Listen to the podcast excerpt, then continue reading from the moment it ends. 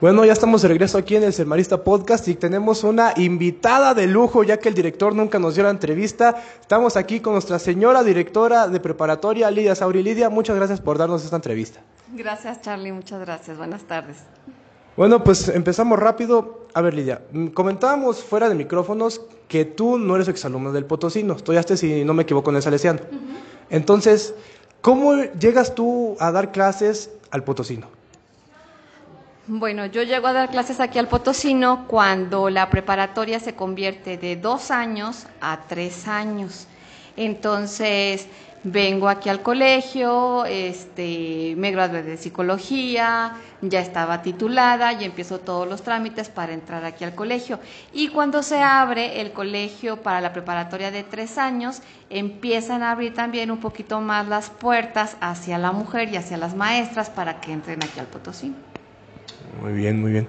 ¿Y cómo es esa transición? Empezaste dando clases. Sí. ¿Cómo fue esa transición de dar clases hasta llegar a ser directora de preparatoria?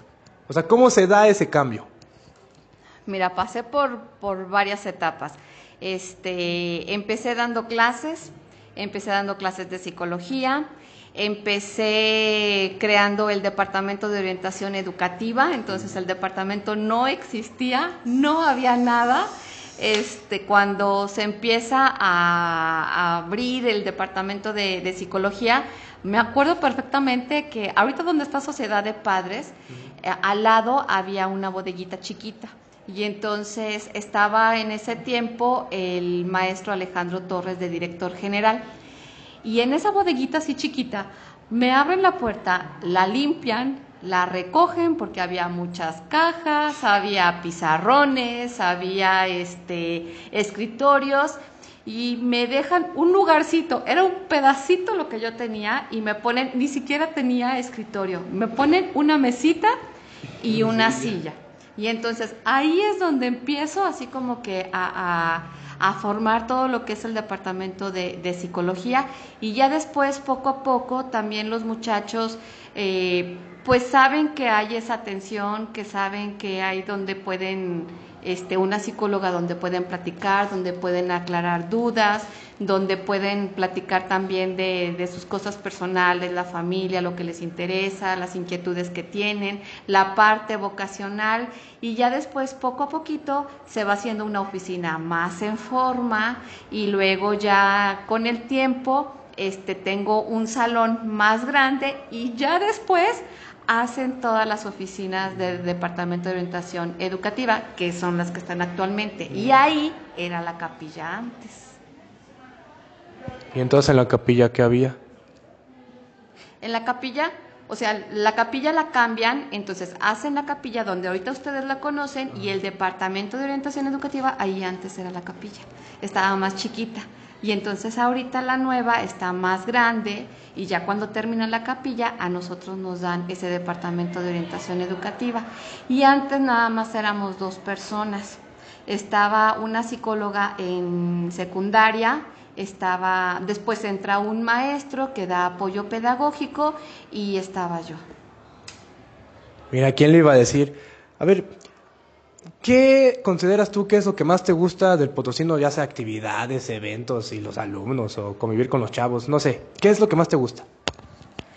Yo creo que lo que más me gusta es la formación de, de, los chicos en, en los valores y el desarrollo personal porque en otros colegios yo he visto que le dan mucho auge a todo lo que es el desarrollo académico. Y claro que es importante porque tienen que prepararse para ir a la universidad, porque van a eh, prepararse a una carrera, este, porque son importantes los conocimientos, pero ese desarrollo personal muchas veces en, en, muchas escuelas y en muchos lados no lo toman en cuenta.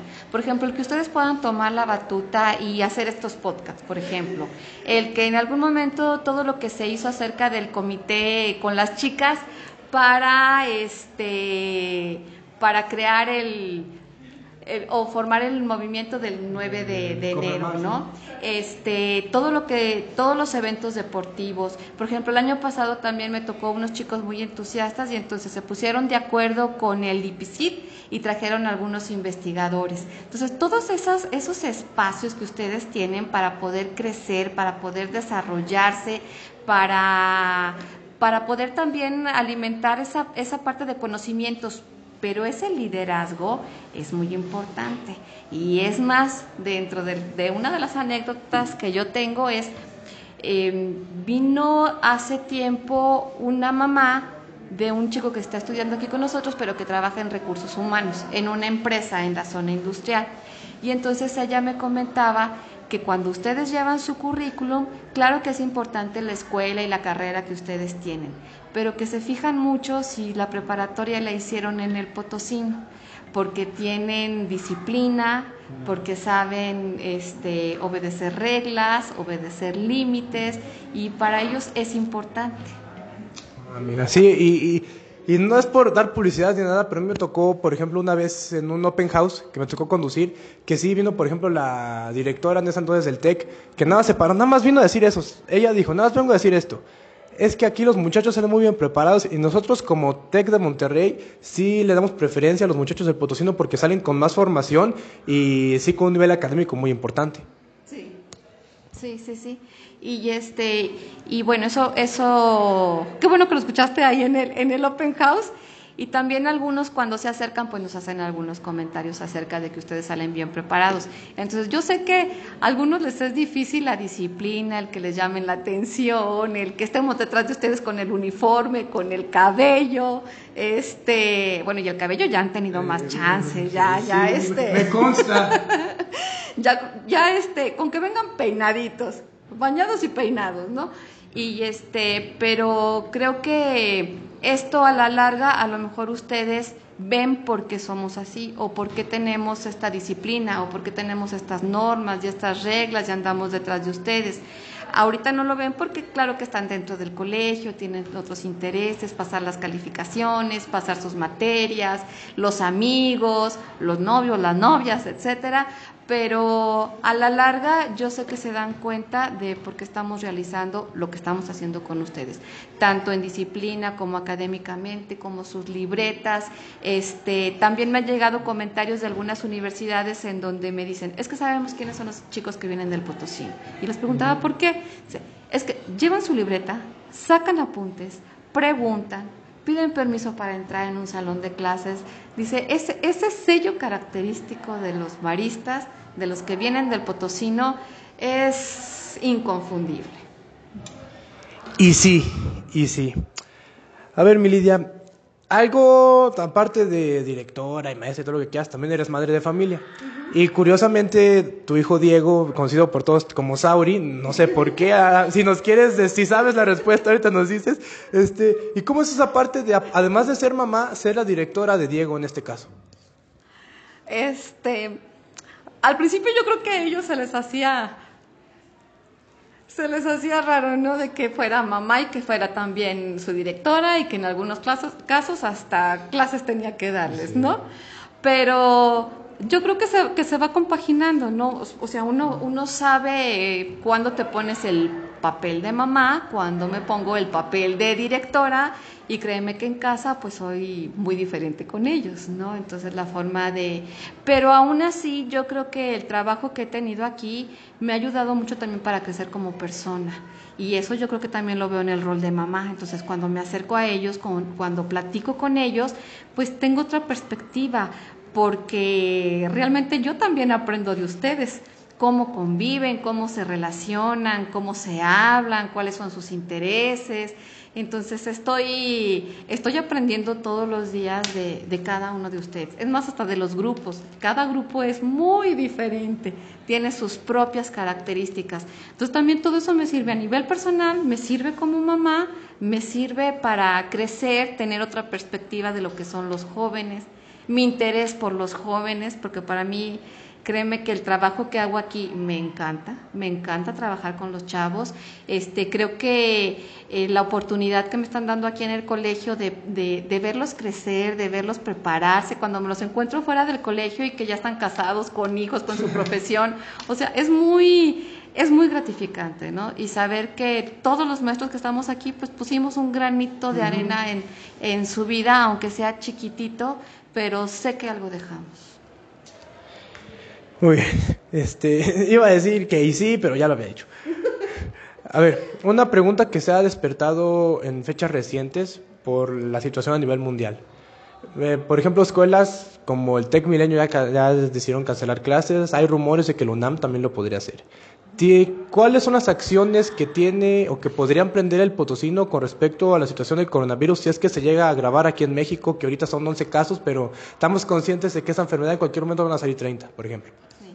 Ahorita prevención. Y, este, y creo que ustedes lo han visto. Entonces mandamos un correo a los papás eh, diciendo que si tenían catarro, todos estaban enfermos de la garganta, tenían fiebre, que ni vinieran al colegio. Entonces, una parte es para prevenir y, y, cuidar a sus compañeros y otra parte también es para que ustedes no se compliquen en algún momento dado la enfermedad. Este, el gel, y mira qué bueno que lo tocas, porque el gel en la mañana, yo he visto que algunos chicos se los ponen y lo embarran en la pared o lo tiran. Y entonces es importante, es parte de la prevención, aunque sean cosas muy pequeñitas, pero también es para cuidarnos y para cuidar a las personas que están con nosotros, para cuidar a nuestros compañeros. Entonces, ahorita es esa parte de prevención. Ya dependiendo de cómo vaya avanzando esto, pues estamos también a la expectativa de cuáles son algunos de los reportes que las instancias nos mandan, la CEP o la UNAM, y entonces ya tomamos las medidas necesarias o lo que se tenga que hacer. Y qué bueno que sí estamos conscientes de la, de la peligrosidad de esta enfermedad y no sean, ah, es una gripita o algo así. A ver, también en días recientes han generado muchas dudas sobre lo que puede pasar con el uso de redes sociales aquí en el colegio, porque se han dado casos de que a ciertos alumnos les llama la atención por andarlo haciendo. Entonces, ¿cómo está esa situación y cómo nos puede afectar? O sea, de, redes sociales, del uso de redes sociales aquí en el colegio que por ejemplo, mencionaban maestros que los únicos que podían, por ejemplo, grabar o tomar fotos aquí en el colegio era el mismo colegio y que por eso mandaban la circular para autorizar el uso de imagen. Sí, sí. Mira, en la próxima semana vamos a estar dando algunas pláticas en los salones para aclarar esas dudas. Yo sé que ahorita hay así como que mucha inquietud de qué es lo que se puede y qué no. Pero también hay algunas cosas que son permitidas dentro del colegio, pero también hay algunas cuestiones en donde más que nada ustedes se pueden meter en problemas. ¿sí? Y eso es lo que queremos evitar, que puedan tener conflictos más grandes, que puedan ponerse también en peligro, porque muchas veces ustedes se graban, suben el video, salen, sale este, los lugares donde están, y créeme que eso es muy peligroso. ¿Por qué? Porque todo el mundo lo ve, ya saben dónde encontrarlos y esto es, eh, el colegio es parte de su rutina y yo creo que no lo están tomando en cuenta. Entonces, cualquier persona que tenga mm, malas intenciones con alguno de ustedes es muy fácil localizar. Nuestros horarios es el horario de todos los colegios, ¿sí? Entonces, tienen acceso a datos muy sensibles, muy rápido, muy fácil y lo que tratamos de también de evitar pues es de que pase esto o que pueda ser un peligro para cada uno de ustedes, ¿no? Última pregunta como tal, pregunta formal. ¿Cómo fue para ti estar como mujer presente aquí el lunes, que te vimos y todo? El lunes es el Día del Paro Nacional sin mujeres, que realizamos actividades de concientización todo el día. ¿Cómo fue para ti como mujer estar aquí? Era una a nivel de sensación así como que raro, porque nada más se veían puros chicos. Y es más, algunos de los maestros decían, ay, es que como que tengo una sensación retro, cuando el potosino únicamente era de hombres. Y yo creo que también ustedes lo sintieron, el ambiente, la sensación es diferente cuando hay hombres y mujeres a cuando son ambientes de puras mujeres o que son ambientes de puros hombres, ¿no? Este, eso por, por un lado por otro lado, pues yo creo que es tomar conciencia de lo que está pasando en nuestra sociedad y de lo que está pasando en nuestro país. A mí me encantó verlos en el acto cívico. Yo creo que los maestros siempre los andaban callando, formando, este, que estuvieran en orden. Y fue un orden y fue un silencio cuando empezó Javier con el toque que, bueno, realmente a mí se me puso la piel chinita. ¿No? Eh, y, yo creo que en ese momento a muchos nos cayó el 20, pues de todo lo que está pasando con la mujer en nuestro país, y no únicamente en nuestro país, sino, en el mundo entero, ¿no? Y es tomar eh, en algún momento dado también qué actividades o qué podemos hacer nosotros como sociedad, qué podemos hacer como maristas, qué podemos hacer de nuestro colegio para ayudar a, crear un nuevo conocimiento acerca de, de, las nuevas relaciones interpersonales, de las nuevas relaciones de pareja, de cómo evitar la violencia. Yo sé que hay muchas cosas por hacer, pero yo creo que la educación y el conocimiento es muy importante para ir cambiando esto poco a poco. Y sí, sí, el, toque de queda y... No, no, no, no toque de queda, toque de queda. El toque de corneta y sí, normalmente es, como tú mencionabas, un problema estar callando y ordenándolos a todos, pero se sintió mucha paz y como que todos nos tomamos muy en serio. Ahora, ¿qué opinas de las actividades que emprendieron? O de las concientizaciones que trataron de hacer y que yo creo que la mayoría, en su mayoría sí fueron buenas y resultaron útiles. Sí, este, creo que hubo muchos chicos que respondieron muy bien a las actividades. Y es más, este, algunos se me acercaron para decir que algunas de las reflexiones les gustaron mucho de varios de los maestros. Entonces creo que eso es, es, es pues muy favorable, es padre, porque ya te está cayendo el 20 y lo más importante es que cambias la percepción. Entre mayor conocimiento tengas, cambias la percepción de ti mismo, pero también cambias la percepción del mundo en que vives y eso también ayuda para que en algún momento dado tú defiendas tus puntos de vista tengas también valores, sepas por qué luchar, sabes cómo enfrentar una situación de este tipo. Y por otro lado, a mí también me tocó escuchar algunas de las grabaciones de los chicos de cuarto año que hicieron eh, una dinámica con el maestro Nati y la maestra Perlita acerca de la, de la cabina y daban sus puntos de vista acerca de la mujer, de la importancia de la mujer, del papel de la mujer en la sociedad y fueron muy interesantes. Y yo espero que después los podamos pasar. Ahorita Ismael nos los está editando y ya después los daremos a conocer. Muy bien, y eso de cuarto yo creo que muchos no sabíamos, por ejemplo, de quinto y sexto que no nos enteramos, pero sí sería muy interesante ahora sí que ver más allá de los carteles que están pegados aquí alrededor de todo el colegio. Ya para finalizar, mi Lidia, ¿algún mensaje que quieras enviar a la comunidad que nos escucha? ¿Algún saludo? No sé, alguna reflexión, lo que quieras.